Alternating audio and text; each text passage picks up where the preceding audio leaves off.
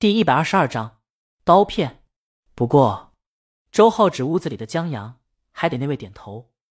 他是虚假的老板，给他打工的才是真正的老板。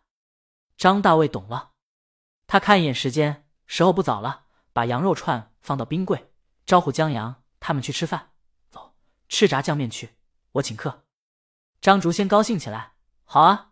张老爷子他们都停下，洗了手脸以后。锁上门，穿过胡同，到了一胡同口的店，店里人还挺多。张大卫就进里面招呼老板锅条，然后搬了一张桌子出来，在胡同边摆起来。面不一会儿端上来，张大卫说什么明码暗码，张老爷子一咕噜全倒进去，吃就完了。张大卫觉得他爹不给面子，这一讲究，档次不久上来了。江阳学着老爷子拌了以后，尝了一口面，还不错。张大卫和周浩的谈话。江阳听到了，他对张大卫说：“剧本投资还没着落呢，就算拍也得看角色合不合适。剧本在注册版权以后，江阳已经交给庄梅的同学张小涛了。只是三天过去了，那边迟迟没有动静。江阳也不知道能不能行。如果不能行，他就打算放起来，以后再说。庄梅刚才给李清明打电话，就为了这事儿。他的同学张小涛给他打来电话，说台里还在考虑。”或者说在骑驴找马，他看了剧本，第一集很平淡。要不是江阳说了第一集是铺垫，他直接就把这剧本给否了。然而从第二集开始，剧本开始高潮迭起，光台词让人看了就捧腹大笑。张小涛觉得这剧本神了，即便如此，他迟迟拿不定主意，也不能擅自决定。主要原因还是江阳他们这组合，他们公司只拍过广告。别说台里那边不好交代，就是张小涛自己心里也没底儿。因为投资虽小，那也是上头出头给借来的，不是大风刮来的。他们台里以后还要还的。他本来应该力排众议，拍板决定，结果他这一犹豫，事情自然就迟迟没定下来。张小涛考虑到江阳是庄梅介绍来的，就给他打电话说了这事儿。结果庄梅听到张小涛迟迟没有给江阳那边一点答复，急了。说他这事儿办的不地道，忙挂了电话，先给李清明打了个电话，才又拨给张小涛。就算没决定，你好歹给个回复，说个剧本很好什么的。他问张小涛：“你是不是觉得人是一个广告公司，没干过这个？之所以接你们这没有水的活儿，是想做跳板，然后你们自己就拿上了？”张小涛直呼冤枉，拿是真的没拿，他就是这些天刚开会回来，忙得焦头烂额。不过。他也承认江阳他们出现的突然不是他们意中的合作对象，所以有点犹豫。他把自己的困难说了。他跟庄梅不一样，庄梅在毕业后就进入了京都电视台，早把盘根错节理清了。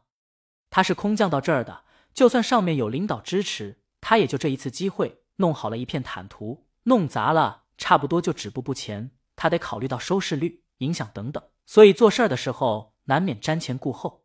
庄梅知道这些。他想了想，我记得他们刚拍了一个短片，是个完整的故事。我想想，一个花店连锁品牌，对花样流年宣传片，你看一下，对他们的能力会有所了解。对了，庄梅告诉他，这广告公司可不是他想象的小公司。广告公司虽小，可架不住后台大。江阳是我姐们的老公，我这姐们可护肤了。就江阳写的一个电影剧本，找了一圈没人拍。姐们自掏腰包给拍了，你这要不把这事儿放在心上，我这姐们知道了，你想拍都拍不成。人自个儿掏腰包就拍了。张小涛让他唬住了。你姐们谁啊？我们同学？不是，我从小玩大道的闺蜜。庄梅提醒他，这事儿他要把人得罪了，那他们也别当同学，当仇人吧。我这姐们儿可帮我挺多的。别呀！张小涛忙认错，他保证待会儿就向江阳赔罪。庄梅又说道：“我觉得你可以放心，江阳挺有才的，要不然我姐们那么有才的人也不可能看上他。这段时间我们电视台大火的公益广告片也是他的创意，你大可放心。”庄梅让他拿出一点魄力，现在这样子可不像以前他认识的张小涛。张小涛笑着答应，挂了电话后马上给江阳去了个电话，在电话真诚的道歉，说这几天太忙没顾上答复，他最迟后天定下来。一定给江阳最终决定。哦，没事儿，那边的江阳正在吃面，我这不着急，你们慢慢定。张小涛在三谢过以后挂了电话，他回到办公桌前，在电脑上搜索庄梅提到的公益广告和花店连锁宣传片。这公益广告他看过，当时觉得不错，想不到是这广告公司拍的。他仔仔细细看了一遍，情绪推进到位，在背书包小女孩出现的那一刻，之前渲染的情绪一下子就到了。至于花店连锁的宣传片，张小涛在视频网站上一搜索，弹出一堆。有视频解说的，做成短视频的，转载的，晒花的，探店 V O G 的，甚至还有代买兔子、鹿和你这束花的，这么大热度呢？张小涛扫了一圈，发现热度最高的是花样流年官方账号发的，现在全站热度排名第一。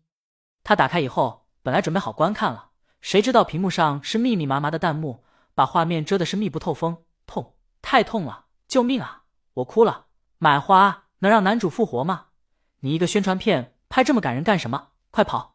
有刀，想给编剧寄刀片，花店能代收吗？那束花是一个很棒的人送给他的，他就是那个很棒的人啊！哭死！张小涛不得不关了弹幕，打开这长达长达三十分多钟的短片，镜头拍得很唯美。最初有一些诡异，觉得男主长得一表人才，想不到是个变态。后来他又以为是个鬼片。然而当男主去世，告诉女主。他有穿越时间能力时，张小涛的心情沉下来，又期待起来。这股期待在十年中伴着女主的怀疑而提到极致。终于，女主在花店看到了那束花，然后音乐响起，鸡皮疙瘩起，期待洪水溃堤一样宣泄。十年生死两茫茫，不思量，自难忘。夜来幽梦忽还乡，纵使相逢应不识，尘满面，鬓如霜。在相逢一刹那，张小涛知道他让这短片的导演和编剧拿捏了，他差点绷不住，太感人了。难怪他刚才搜索视频时，有人评论说这是今年华语最佳爱情片，有人说是年度最佳科幻片。本章完。